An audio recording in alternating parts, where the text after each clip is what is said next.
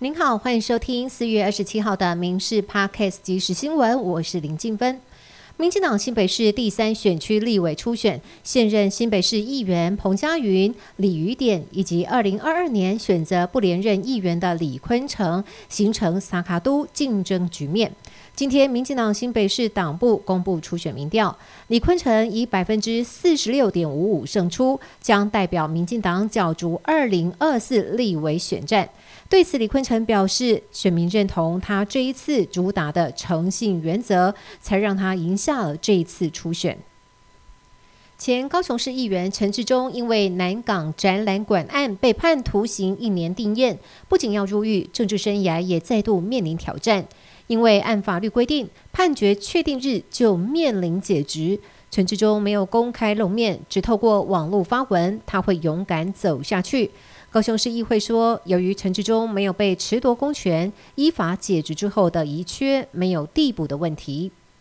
前立委严宽恒昨天遭台中地检署以贪污、窃占、害使公务员登载不实罪嫌起诉，爆出案外案。他和林姓员工诈取立院助理费一百零八万四千多元，用来代付买车尾款以及豪宅杂志，但严宽恒以绕境为由拒绝访问，文字声明遭到司法迫害。他的父亲严庆彪今天为儿喊冤，说为了选举给他重保，相信乡亲都知道他是一个做事的人。距离二零二四大选剩下不到一年，各政党招兵买马，其中民众党携手人力银行召开记者会，这次民众党开十六个职缺。像是文宣部主管、发言人等等，最高薪资上看七万。目前已经知道职缺有超过八千六百多个点阅，又以海外留学生占应征大多数。人力银行调查也显示，四十五岁以上民众六成想当发言人，更希望待遇高达七万两千一百八十八元。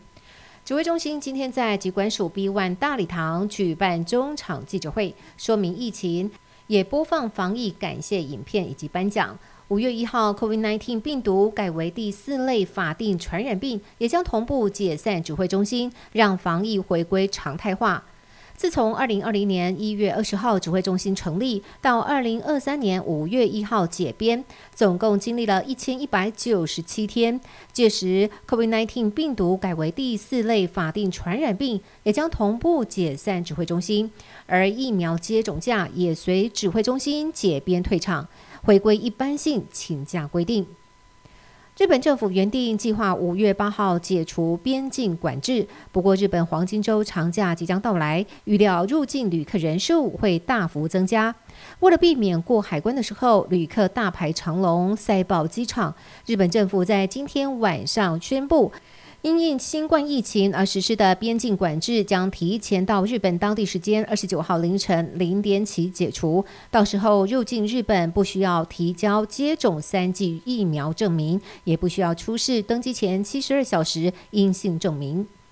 新宇航空二十六号首航洛杉矶，由董事长张国伟亲自驾驶。而班机在抵达洛杉矶后，也立即举办庆祝仪式，并且宣布和阿拉斯加航空联营，借此来强化北美网络。同时公布今年底前将开航旧金山，明年中则是西雅图，最快在后年开航纽约，持续扩点。天文迷要注意喽！从五月五号深夜到六日凌晨，将出现半影月食天象，